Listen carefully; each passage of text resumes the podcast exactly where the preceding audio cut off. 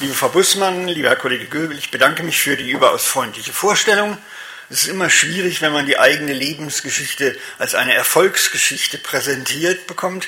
Man weiß ja selbst, welche Bücher man eigentlich schreiben wollte, aber bisher aus welchen Gründen auch immer noch nicht geschrieben hat.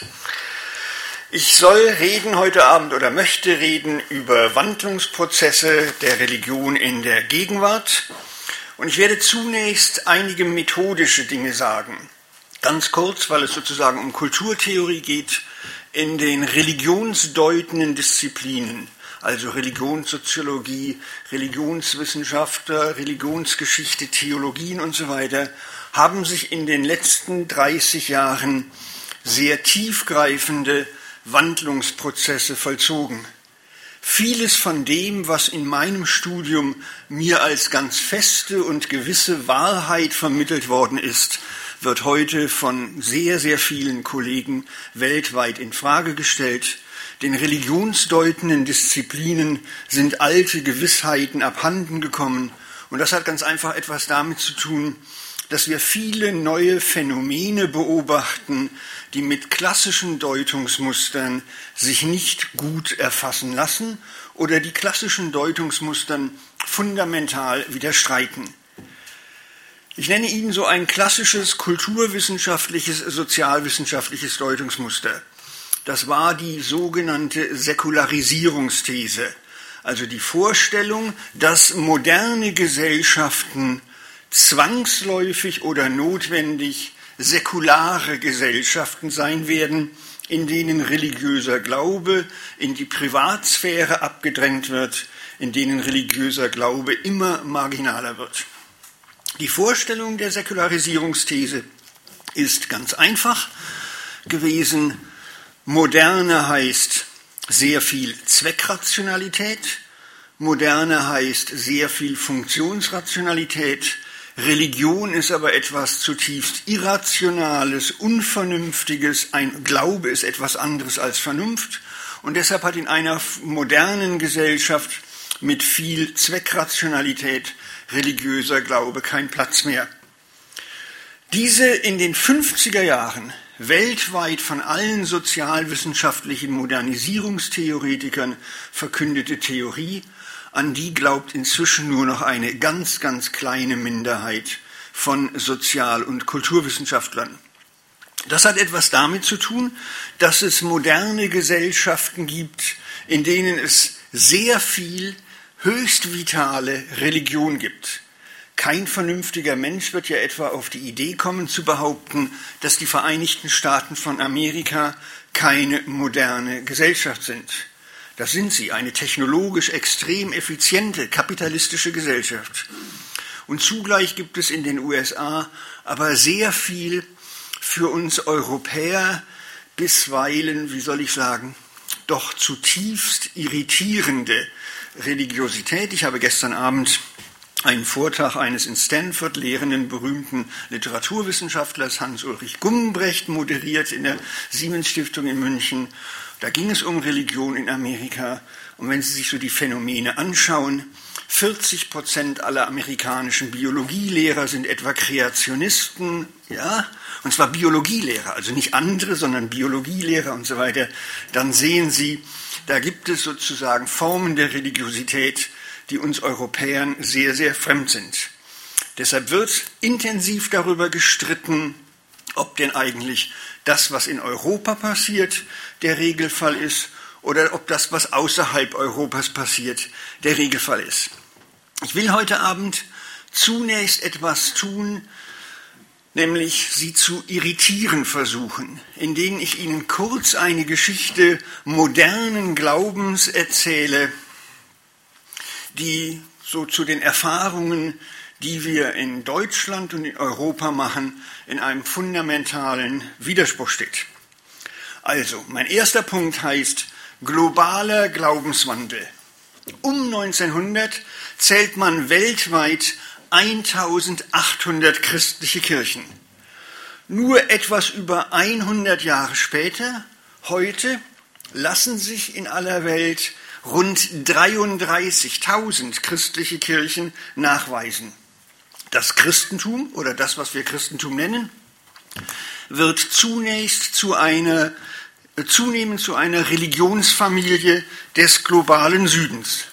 Außerhalb Europas ist das Christentum derzeit die aggressiv wachsende monotheistische Religion. Wir haben immer die Vorstellung, das sei der Islam, das ist aber nicht der Fall. Das Christentum wächst sehr viel aggressiver. Europa ist mit den Erosionsphänomenen der klassischen Volkskirchen religionshistorisch nur der große Sonderfall. Da komme ich später nochmal darauf zurück. Extrem hohe Differenzierungsdynamik prägt auch die außerchristlichen oder die nichtchristlichen Religionskulturen in den letzten drei Jahrzehnten, insbesondere zahlreiche muslimische Lebenswelten. Mit Ausnahme Europas, schwieriger Sonderfall, erleben wir seit gut 50 Jahren überall Prozesse der Detraditionalisierung, der Entstandardisierung, der Pluralisierung des Religiösen Abspaltungen, innere Differenzierungen, aber, und das ist ganz wichtig, auch das Auftreten ganz neuer Akteure. Und das ist etwas, was überraschend ist. Ich biete Ihnen dafür eine kulturtheoretische Formel an. Auf weltweiten religiösen Ideenmärkten lassen sich sehr viel Symbolosmose, Ritentransfer, auch theologischer Gedankenraub beobachten. Mein Standardbeispiel dafür ist eine, ist eine große Beilage des Osservatore Romano, also der dem Vatikan verpflichteten römischen Tageszeitung, in dem also zur Krise, zur globalen Finanzkrise, die wir erlebt haben, empfohlen werde, wird, dass man doch auf Scharia-konforme Finanzprodukte umsteigt. Das ist so ein wunderbares Beispiel für theologischen Ideenraub. Da sagt man plötzlich, ja, die haben vielleicht was gesehen, was wir nicht gesehen haben, und gegen einen ungezügelten Kapitalismus ist das sozusagen eine, oder da ist das eine richtige Alternative. Für dieses Auftreten neuer Akteure erzähle ich jetzt ein Beispiel, oder nenne ich jetzt ein Beispiel, erzähle eine kurze Geschichte, weil das eine sehr spannende Geschichte ist, die uns auch in Europa noch lange beschäftigen wird. 1906 kommt ein Methodist, ein homosexueller schwarzer Prediger, auf einem Auge blind und entstellt durch Pocken nach Los Angeles, baut einen Laden in einem heruntergekommenen Stadtteil zu einer Kirche um und verkündet seinen sehr armen Hörern, dass der Herr Jesus bald wiederkommen und Gott einen neuen Pfingstgeist schicken werde, wenn denn die Leute nur hart genug arbeiteten und beteten.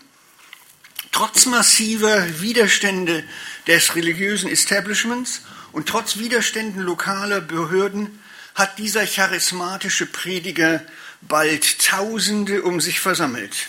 Geistergriffene, die in Zungen sprechen, in Trance fallen, wilde Tänze aufführen und, besonders erfolgreich, die alten Grenzlinien zwischen Schwarzen und Weißen, Armen und Reichen hinter sich lassen. Die Los Angeles Times nennt diese Leute im September 1907 A New Sect of Fanatics, also eine Sekte von mehr oder minder Verrückten. Aus dieser kleinen Gruppe ist 100 Jahre später die immer noch rasant wachsende globale Massenbewegung der sogenannten Pfingstchristen, Pentecostals geworden. Circa 550 Millionen Pentecostals werden derzeit gezählt. Hinzu kommen circa 150 Millionen Pfingstchristen in traditionellen christlichen Kirchen. Also Leute, die, einer, die etwa der katholischen Kirche angehören, aber sich zunehmend an diesem charismatischen Christentum organisieren. Schon diese Zahlen zeigen, das, was wir Moderne nennen, auch in Sachen Religion, ist durch beispiellos schnelle Transformationsprozesse geprägt. Besonders wichtig sind diese Pfingstchristen in bestimmten asiatischen Gesellschaften, in Lateinamerika und im südlichen Afrika, also in Subsahara-Afrika. Die sind so erfolgreich, dass sie in, dass sie in vergleichsweise kurzer Zeit das Religionsprofil oder die religiösen Landschaften von Gesellschaften zu verändern vermögen. Nun kann man Entwicklungstrends, wie wir alle wissen, nicht einfach fortschreiben. Also man kann jetzt nicht einfach sagen, die Konversionsraten, die sich derzeit beobachten lassen, werden sich auch noch in zehn Jahren beobachten lassen. Das mag sehr schnell wieder anders sein. Aber wenn man einmal spielerisch die derzeitigen Konversionsraten in lateinamerikanischen Gesellschaften fortschreibt, dann wird schon im Jahre 2024, das ist nicht mehr weit hin, Brasilien eine dominant protestantische Gesellschaft sein. Ja, innerhalb der letzten 40 Jahre haben 34 Prozent der brasilianischen Katholiken ihre Kirche verlassen und sind in protestantische Pfingstgemeinden übergegangen. Das ist jetzt, und das ist der wichtige Punkt, ein Phänomen, bei dem es religionstheoretisch spannend wird, weil es legt sich ja die Frage nach, Warum machen die das? Also warum verlassen die die katholische Kirche und gehen in so eine protestantische Pfingstkirche über? Dazu jetzt sozusagen einige Beobachtungen, die Ihnen das spannenden oder den spannenden Wandel von Religionsanalyse deutlich machen sollen. Wenn man sich anschaut, wie diese Konversionsprozesse ablaufen, dann sieht man ein ganz enges Zusammenspiel von religiösen und anderen, nämlich nicht religiösen Faktoren. Es sind zunächst Frauen, die konvertieren. Und diese Frauen nehmen ihre Kinder mit. Und wenn man nun fragt, warum sind diese pfingstchristlichen Formen des Christentums für Frauen besonders attraktiv, dann gebe ich Ihnen darauf eine ganz simple Antwort diese pfingstchristlichen Formen des Christentums sind Männerdisziplinierungsreligionen. Das sind Formen von Religion, die es Frauen erlauben, Männer unter Kontrolle zu halten. Das ist in einer Gesellschaft, in der es sehr viel Machismo gibt, in einer Gesellschaft, in der es sehr viel Alkohol und Drogen und so weiter gibt, in einer Gesellschaft, in der es zum guten Ton gehört, dass man neben seiner Ehefrau sich auch noch eine Freundin oder einen jungen Liebhaber hält. In einer solchen Gesellschaft ist das für Frauen ein attraktives Angebot. Warum? Weil sie nun plötzlich in eine religiöse Gruppe kommen, in der sie andere Frauen mit selben Erfahrungen kennenlernen und in der diese Frauen sich wechselseitig bestätigen. Und irgendwann kommt der Punkt, an dem sie zu ihrem Mann sagen, entweder kommst du auch damit hin und änderst deinen Lebensstil, oder aber ich lasse mich von dir scheiden und diese Kirchengemeinde stellt mir auch einen Scheidungsanwalt. Das habe ich jetzt etwas verkürzt gesagt, aber die größte Kränkung für einen brasilianischen Mann ist natürlich, wenn er seine Kinder verliert. Und insofern ist das ein System, in dem sich Spannendes ereignet. Stellen wir uns nämlich vor, der Mann ist bereit, mit in diese religiöse Kleingruppe zu gehen, dann wird er sehr schnell an einen asketischen Lebenswandel gewöhnt. Klassisch, Sie haben Max Weber genannt, innerweltliche Askese. Ja, es wird ihm also sozusagen das Leben auf der Straße abgewöhnt und das bedeutet zunächst, dass in der Familienkasse sehr viel mehr Geld ist, beispielsweise für Gesundheit und für die Erziehung der Kinder. Und für den Mann ist es im gelingenden Fall ein attraktives Angebot. Warum? Er lernt in dieser Kirchengemeinde Leute nennen, erkennen, die ihrerseits verlässliche Zeitgenossen sind. Bei VW do Brasil sind 80 Prozent der Facharbeiter Pfingstchristen. Warum? Ganz einfach, weil die sich nach und nach gute Jobs verschaffen. Und für einen Vorarbeiter ist es was Spannendes, einen jungen Mann aus seiner eigenen Kirchengemeinde eine Stelle zu besorgen. Er weiß nämlich, dass der montags um 9 Uhr pünktlich und nüchtern an seinem Arbeitsplatz sein wird. Nun will ich jetzt nicht die Pfingstchristentümer mit dem schwäbischen Pietismus vergleichen, aber es gibt sozusagen Wahlverwandtschaften oder Family Resemblances, Umschalten von einer hedonistischen Form der Lebensführung, also weg von Karneval in Rio und Samba hin zu protestantischer Askese. So funktionieren die Erfolge in Lateinamerika. Das heißt, jetzt sage ich es anders formuliert, diese Form des Pfingstchristentums haben sehr viel mit Mittelstandsbildung zu tun und das Religiöse und das Nicht-Religiöse spielen selbst. Das spielen dabei eng zusammen. Warum? Wir nennen analytisch diese Form von Christen, neuen Christentümern Health and Wealth Religionen. Also Gesundheit ist ein wichtiges Thema und Wohlstand ist ein wichtiges Thema. Und beides wird als Gott gewollt angesehen. Und das ist sozusagen ein attraktives Angebot für Leute, die nach oben wollen, die sich nicht mit Armut und so weiter abfinden wollen. Das ist ein Beispiel. Aber ich sage noch einmal, wir haben so etwas in der Religionsgeschichte und in der Christentumsgeschichte noch nie erlebt, dass in nur 110 Jahren aus einer Kleingruppe eine globale Bewegung von 550 Millionen wird. Das alles hat sehr viel damit zu tun, dass sich die Kommunikationsbedingungen von Religion in den letzten 30 Jahren vielfältig verändert haben das Internet beispielsweise, der Tourismus, neue andere Kommunikationsmöglichkeiten haben dazu geführt, dass sozusagen religiöse Kommunikation sich verdichtet hat und dass man deshalb sehr genau von anderen etwas aufnehmen kann und so weiter. Kommen wir zu einem ganz anderen Punkt. Ich will Ihnen zunächst einige Beispiele noch nennen und dann etwas an Analyse, an Analyse bieten. Blicken wir nach Europa. In Europa erleben wir, das duldet überhaupt keinen Zweifel, zum Teil die relativ schnelle Erosion der klassischen Volks- oder Landeskirchen. In der Bundesrepublik ist es so, das ist keine schöne Zahl, das ist eine eher traurig stimmende Zahl, dass in den letzten Jahren Jahr für Jahr mindestens 300.000 Menschen die evangelische und die römisch-katholische Kirche verlassen haben. Das ist die Größe von einer deutschen Stadt wie Wiesbaden oder Münster. Und dieser Trend ist jedenfalls bisher ungebrochen. Ich sage auch hier wieder, man darf Trends nicht einfach fortschreiben. Das mag schon in zwei oder drei Jahren wieder ganz anders aussehen. Aber im Moment ist dieser Trend relativ stabil.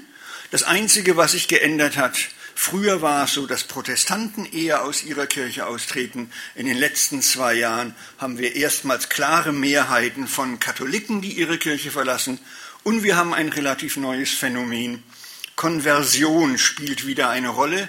Es gibt im Moment relativ viele Katholiken, die ihre Kirche verlassen und dann in eine evangelische Kirche eintreten. Das ist zweifelsohne eine Reaktion auf den Missbrauchsskandal und so weiter. Aber Jetzt schauen wir uns das auch in anderen europäischen Gesellschaften an. Und da haben wir es mit sehr widersprüchlichen Phänomenen zu tun, die in der Zunft der akademischen Religionsdeuter heftig diskutiert werden. Ich sage dazu am Rande, dass wir zwar in einem wunderbar reichen Land leben, in dem sich selbst Kommunen faszinierend schöne Stadtbibliotheken leisten können, dass wir aber in der Bundesrepublik vergleichsweise wenig in Religionsforschung oder gegenwartsbezogene Religionsforschung investiert haben. Wir wissen über religiöse Wandlungsprozesse in England oder in der Schweiz oder in Dänemark ungleich mehr als über vergleichbare oder möglicherweise vergleichbare Prozesse in der Bundesrepublik. Deshalb beginne ich zunächst mit einem Schweizer Beispiel. Es gibt in, Schweiz, in der Schweiz eine seit 30 Jahren laufende, methodisch sehr solide Langzeituntersuchung des religiösen Selbstverständnisses und des religiösen Partizipationsverhaltens von Frauen in den klassischen katholischen innerschweizerischen Kantonen. Wir kennen keine andere Gruppe von Europäern, die religionssoziologisch vergleichbar intensiv und dicht erkundet sind.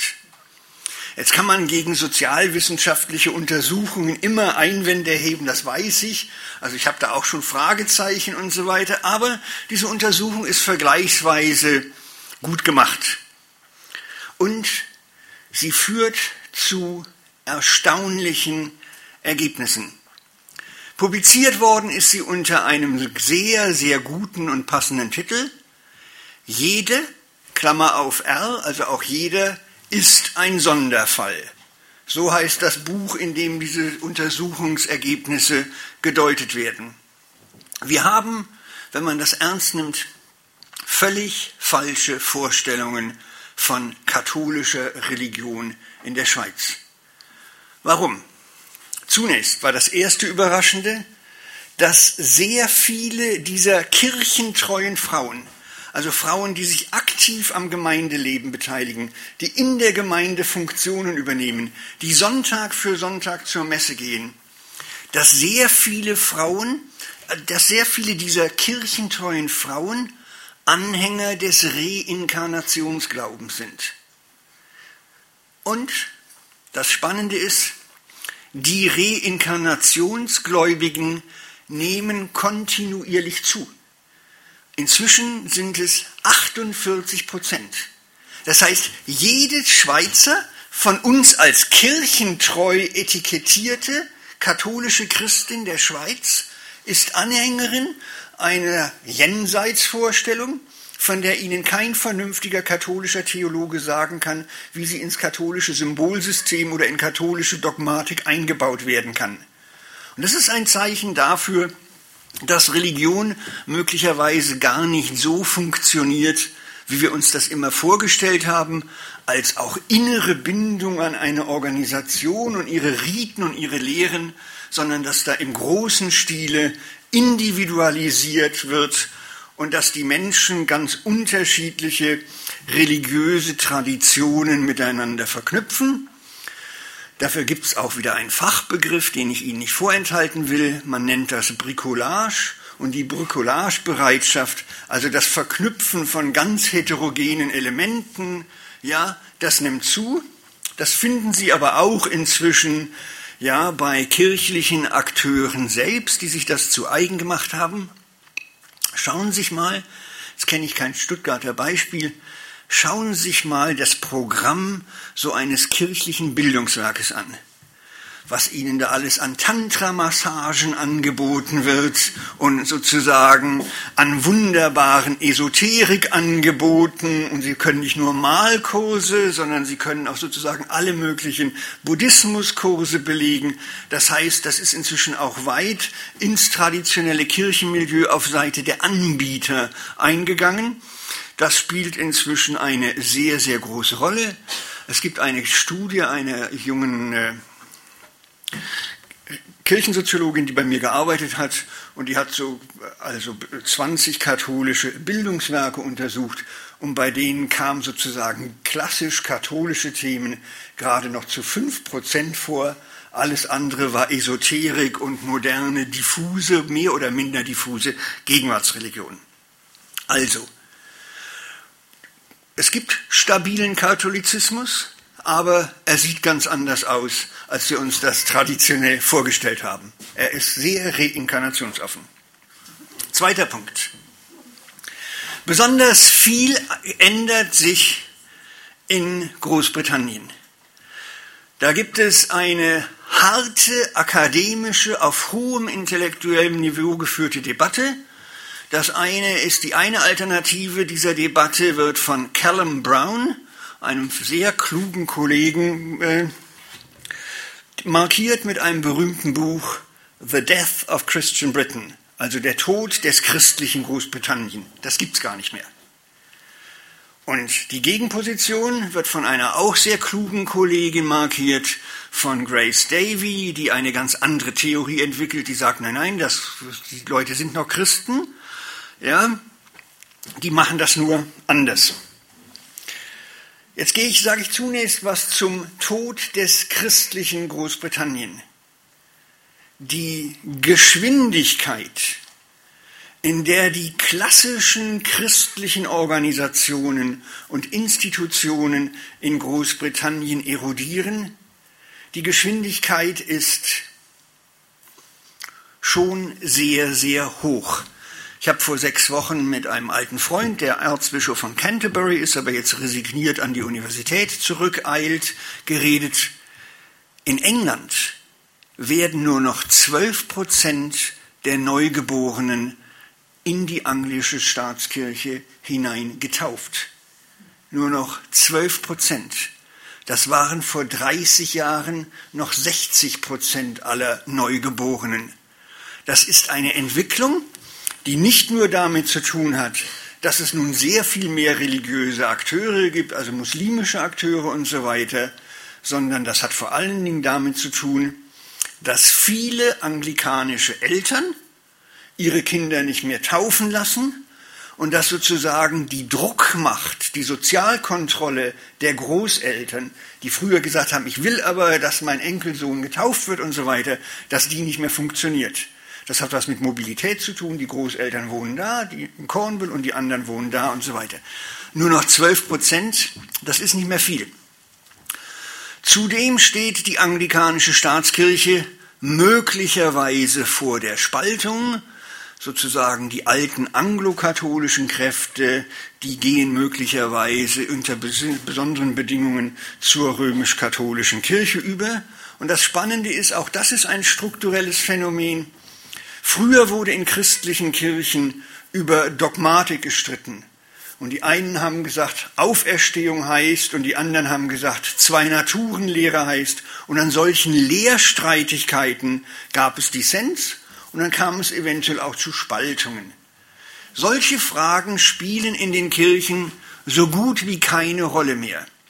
Wenn sich die anglikanische Kirche aufspaltet, wofür sehr, sehr viel spricht, dann sind es ethische Fragen, Differenzen zwischen schwarzen anglikanischen Bischöfen in Afrika und liberalen, Afrika, äh, liberalen anglikanischen Bischöfen in England und den USA. Und es geht um drei Themen. Homosexualität, also darf man als Pfarrer homosexuell sein und das auch offen ausleben. Es geht um immer beliebtes Thema um die Frage, ob Frauen ins Bischofsamt kommen können. Und es geht dann noch sozusagen um die Frage, ja, ob es eine anglikanische Identität gibt, die eher protestantisch oder eher katholisch ist, aber das Letztere spielt nicht die Rolle. Die ersten beiden Fragen sind wichtig. Das heißt, auch hier sehen Sie so etwas wie Strukturveränderungen der innerkirchlichen Debatten oder Diskurse, für die wir wenig Deutungskompetenz haben. Ich habe einen berühmten englischen Kollegen in Oxford gefragt, kannst du das alles erklären? Und er sagte, nein, ich kann es nicht. Und das ist so. Es passieren da Dinge, für die uns sozusagen die analytische Sensibilität oder die angemessenen Deutungsmuster fehlen. Kommen wir nochmal zu diesem christlichen Großbritannien zurück. Also der eine sagt, der Tod des christlichen Großbritannien und kann dafür Zahlen nennen. Was sind die klassischen Zahlen, die Sie dann haben? Kirchenaustritte oder Kasualstatistiken. Also wie viele Kinder werden getauft, wie viele Mitglieder der anglikanischen Kirche werden kirchlich bestattet und so weiter, welche wie, viel, wie sind die Konfirmationszahlen und so weiter. Da haben die Anglikaner in der Tat harte und massive Einbrüche zu verzeichnen gehabt. Dennoch gibt es die Gegenthese, und diese Gegenthese will ich Ihnen kurz erläutern von Grace Davy, die sagt, wir erleben ein neues Phänomen, nämlich Believing without Belonging. Das heißt, die Leute gehen auf Abstand zur religiösen Organisation, also sie gehen da nicht mehr hin und sie wollen damit auch nicht viel zu tun haben, aber wenn man sie fragt, dann haben sie durchaus sozusagen noch eine innere, starke, emotionale und kognitive Bindung an ihre anglikanische Herkunft. Sie verstehen sich durchaus noch als Christen, vielleicht als Kulturchristen eigener Art, aber die kirchliche Institution. Mit der haben sie überhaupt nichts mehr am Hut. Das ist das eine Modell. Believing without belonging. Und das scheint mir für die Analyse, für die Phänomene, die man beschreiben muss, jedenfalls sehr plausibel. Es gibt in Europa aber auch noch etwas ganz anderes. Und auch das ist ein spannendes Phänomen von Gegenwartsreligion. Dafür nenne ich Ihnen als das klassische Beispiel Schweden. Schweden ist eine überraschende Gesellschaft. Es gibt so gut wie keine Kirchenaustritte. Obwohl Kirchenmitgliedschaft in Schweden teuer ist, weil Pfarrer beispielsweise das Dreifache dessen verdienen, was sie in der Bundesrepublik verdienen. Also schwedische Pfarrer sind extrem gut bezahlt. Die schwedische Kirche war bis vor kurzem auch noch eine Staatskirche und de facto ist sie immer noch sehr staatsnah organisiert. Aber jetzt gibt es ein Problem. Schweden glauben nur sehr wenig. Und das ist noch eine freundliche Formulierung. Alle religionssoziologischen Umfragen legen die Vermutung nahe, dass man es nicht nur mit einem Volk von Skeptikern, sondern mit einem Volk von Zynikern zu tun hat.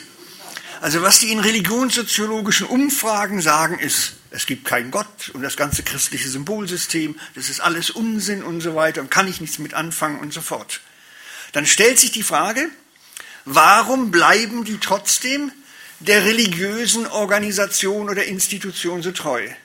Ja, und darauf lautet dann die Antwort, belonging without believing.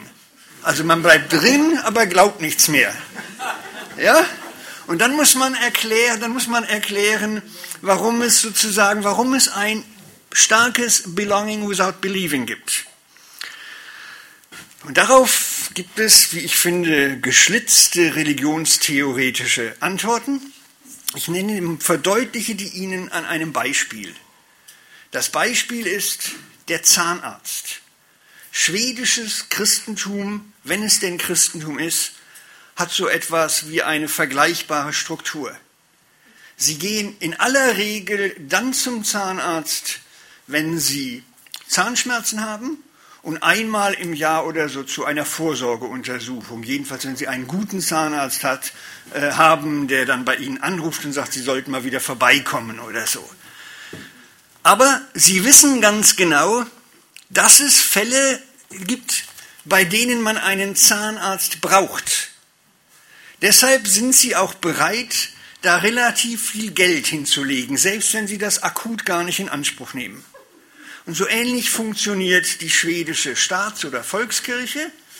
Die Leute haben das klare Bewusstsein, dass es gut ist, wenn man neben dem Staat eine als Ersatz möglicherweise dienende zweite starke Institution hat. Dafür gibt es in der Tat empirische Untersuchungen. In den letzten 30 Jahren sind Schweden dreimal in großen Massen zu Gottesdiensten in die Kirche gelaufen. Das war jedes Mal ein Phänomen von drei bis vier Wochen und danach war es wieder vorbei. Danach wollten sie mit dieser Organisation mal wirklich nichts mehr zu tun haben. Das eine ist der Mord an Olof Palme gewesen, der die schwedische Öffentlichkeit tief irritiert hat. Man hat es nicht gern, wenn der eigene Ministerpräsident mitten am Abend in der Hauptstadt erschossen wird und die eigene Polizei kann das nicht aufklären. Das zweite war der Untergang der Estonia. Das war eine schwere, jetzt weiß ich nicht, die kam aus dem Baltikum, jetzt weiß ich nicht mehr genau, wo die losgefahren ist. Da gab's, da sind 500 Schweden ums Leben gekommen. Und da gab es den Verdacht, dass der eigene Geheimdienst damit im Spiel war, weil es jedenfalls Geheimdienstbeamte, schwedische Geheimdienstbeamte an Bord dieses Schiffes gab und niemand glaubte, dass das wirklich Zufall sei. Und das dritte ist dann gewesen, nach dem Attentat im letzten Jahr in Norwegen, der die schwedische Öffentlichkeit nach naturgemäß sehr erschüttert hat. Das ist so gewesen, die Kirchen haben Trauergottesdienste angeboten, da sind die Leute hingegangen, haben Kerzen hingestellt und so weiter. Am nächsten Sonntag sind sie nochmal hingegangen und nach drei oder vier Wochen war das vorbei. Das ist eine Funktionsweise von Christentum, die kann man jetzt belächeln, aber man kann auch sagen, vielleicht funktionieren viele religiöse Organisationen und Institutionen so und vielleicht wird das auch ein Zukunftstrend sein. Solche Verschiedenheit in Europa hat sehr viel zu tun damit, dass wir in Europa extrem unterschiedliche religionsrechtliche Verhältnisse haben.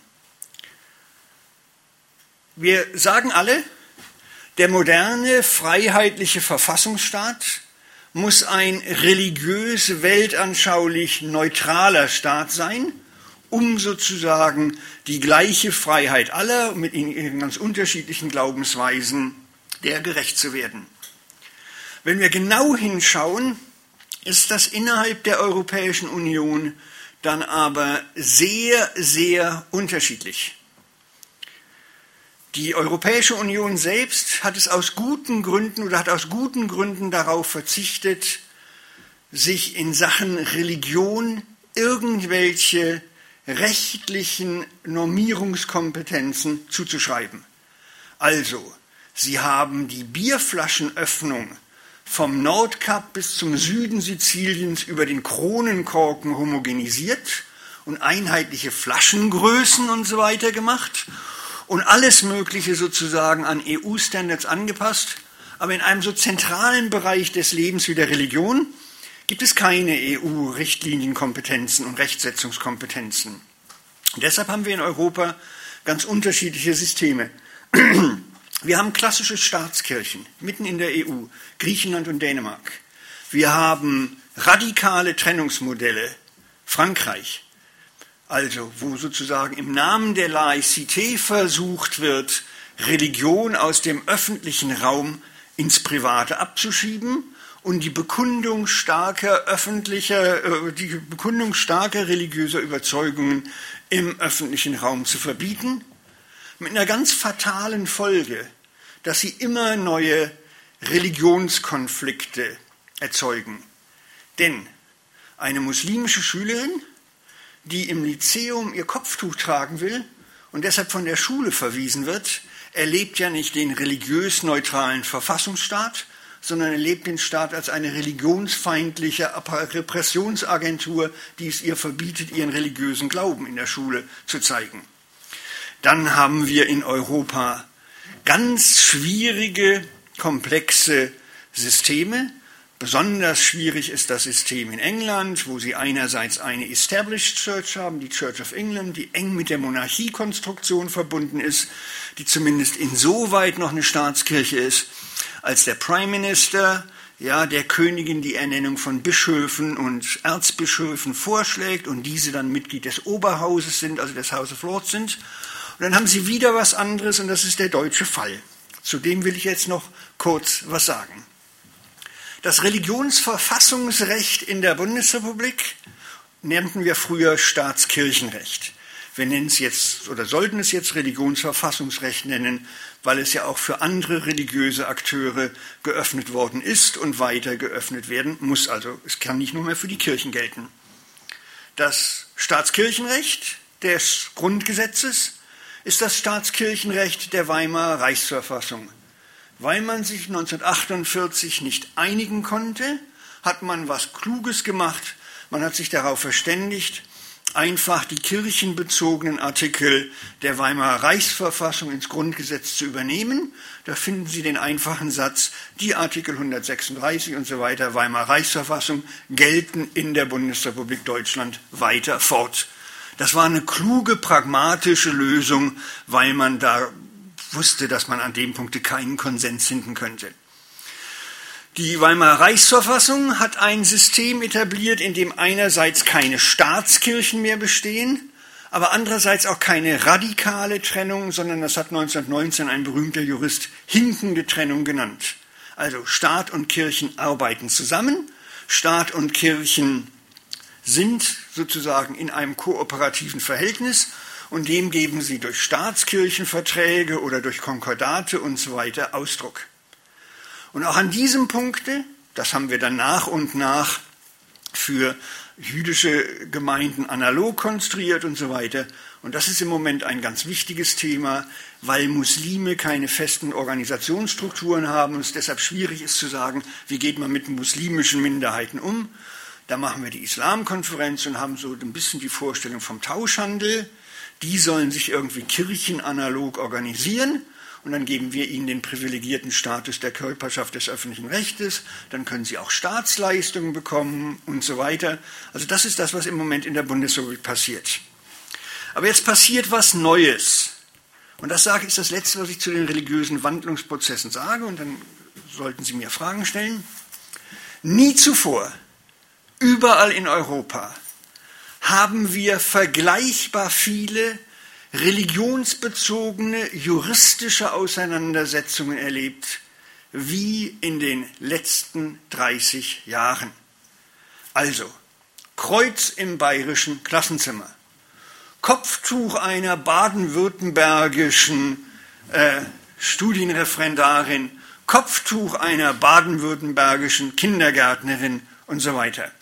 Das sind so klassische religionsbezogene juristische Auseinandersetzungen. Die nehmen nun aber überall in Europa oder haben überall in Europa mit großer Intensität zugenommen. Es gibt auch eine religionsproduktive Folge der Einführung der Rechtsschutzkostenversicherung. Also die, sie glauben gar nicht, was, weshalb Leute inzwischen sozusagen zu Gericht gehen, um bestimmte religiöse Anschauungen und so weiter durchzusetzen oder durchsetzen zu können. Ich nenne einen klassischen britischen Fall. Ein junger Mann, ein Hindu, wird in London von der Polizei aufgehalten, weil er einen Turban trägt, aber man muss, wenn man in England mit dem Motorrad fährt, einen Helm tragen. Er sagt, aus religiösen Gründen sei er nicht bereit, diesen Helm zu tragen und es gehe den Staat auch gar nichts an. Er geht zu Gericht und klagt gegen die Polizei wegen Verletzung seiner Religionsfreiheit. Und im liberalen, toleranten England er, geht er durch die Instanzen und bekommt vor der höchsten britischen Gericht schließlich Recht. Daraufhin erhöht ihm seine Versicherung die Versicherung. Er muss mehr zahlen. Daraufhin klagt er gegen die Versicherung wegen Verstoßes gegen den Gleichheitsgrundsatz. Aus einem einzigen Fall und aus einem einzigen undurchdachten Urteil in Sachen Religionsfreiheit sind hinterher 34 Fälle geworden, die dann bis zu europäischen Gerichtsinstanzen gegangen sind. Das heißt, wir leben in einer paradoxen Situation. Einerseits erleben wir die Erosion alter religiöser Organisationen, etwa der Volkskirchen in der Bundesrepublik, und andererseits erleben wir ungeheuer viel religiöse Mobilisierungsdynamik in Verbindung mit solchen Konflikten. Also ich sage mal weitere Themen. Schächten. Spannung zwischen Schächten und Tierschutz. Ja, Einführung in der Schweiz. Die Schweizer haben einen großen Fehler gemacht. Die Schweizer haben also Tiere nicht Tiere genannt, sondern haben in ihre Verfassung geschrieben, dass man die Würde der Mitgeschöpfe zu achten habe. Naja, dann sind Leute gleich zu Gericht gegangen und haben gesagt, dass es in, bei schweizerischen Pharmaunternehmen keine Tierversuche mehr geben darf. Ja? Das heißt also, wir sind in einer paradoxen Situation. Einerseits erleben wir viel religiöse Aufregung, viel religiöse Mobilisierungsbereitschaft, aber andererseits erleben wir, wie gesagt, die Erosion alter Organisationen. Meine Vermutung ist, dass uns diese Mobilisierungsbereitschaft, Mobilisierungsdynamik weiter beschäftigen wird. Damit biete ich Ihnen eine letzte, ganz triviale Formel an. Mehr Verschiedenheit bedeutet in aller Regel mehr Konflikt. Mehr Konflikt bedeutet aber auch, dass sie höhere Mobilisierungschancen haben. Sie können sich als Opfer darstellen, sie können sich als Opfer des Staates sehen, sie können sich als Opfer der Rechtsprechung sehen. Aber diese Mobilisierungsdynamik wird eben dadurch sozusagen vorangetrieben, dass es andauernd normative Konflikte gibt. Und diese normativen Konflikte, davon bin ich überzeugt, werden uns weiter beschäftigen, weil es einen Bestand an Fragen gibt, bei denen wir in aller Regel sagen, dass religiöse Akteure dafür besonders kompetent sind. Die ganzen ethischen, also sagen wir die ganzen biopolitischen, bioethischen Konflikte, da spielen religiöse Akteure eine wichtige Rolle. Aber das zweite große Thema ist eben der Umgang mit dieser Verschiedenheit. Und da wird es immer wieder harte Spannungen und Konflikte geben. Aber Sie sollten sich, mein letzter Appell, eins auch durch Fernsehtalkshows nicht aufschwätzen lassen. Es gibt nicht den Islam in Europa, sondern so extrem vielfältig die Christentümer in Europa sind, so extrem vielfältig sind auch die muslimischen Lebenswelten. Und wir in Deutschland, wir haben ja eine schwierige Geschichte, wie wir alle wissen. Wir haben an einem einzigen Punkt mal im Verhältnis zu anderen hier Glück gehabt. Bei uns verknüpft sich das Thema muslimische Minderheiten nicht mit dem schwierigen Thema Kolonialismus. Ja, und das ist in Holland, in England, in Frankreich und in Belgien deutlich anders. Junge Marokkaner im Süden Frankreichs wissen noch sehr genau, dass da in den 50er Jahren harte, brutale Kriege geführt worden sind in den französischen Kolonien. Junge Pakistanis in Birmingham wissen noch sehr genau, was 48, 49, 50 auf dem indischen Subkontinent passiert ist durch den wenig geordneten, äh, durch die wenig geordnete äh, Dekolonialisierungspolitik der Briten und so weiter. Deshalb, wenn Sie heute Abend eine Botschaft bitte hören, die Rede von dem Islam in Europa ist falsch. Was erlaubt es uns eigentlich, junge Türken in Kreuzberg, junge Pakistanis in Birmingham, junge Marokkaner in Marseille, alle unter diesen Überbegriff Muslim zu subsumieren? Die verstehen sich so als Muslime, wie sich viele aus den Kirchen ausgetreten in der Bundesrepublik irgendwie immer noch als Christen verstehen, also believing without belonging, Kulturchristentum, wie immer Sie das nennen wollen.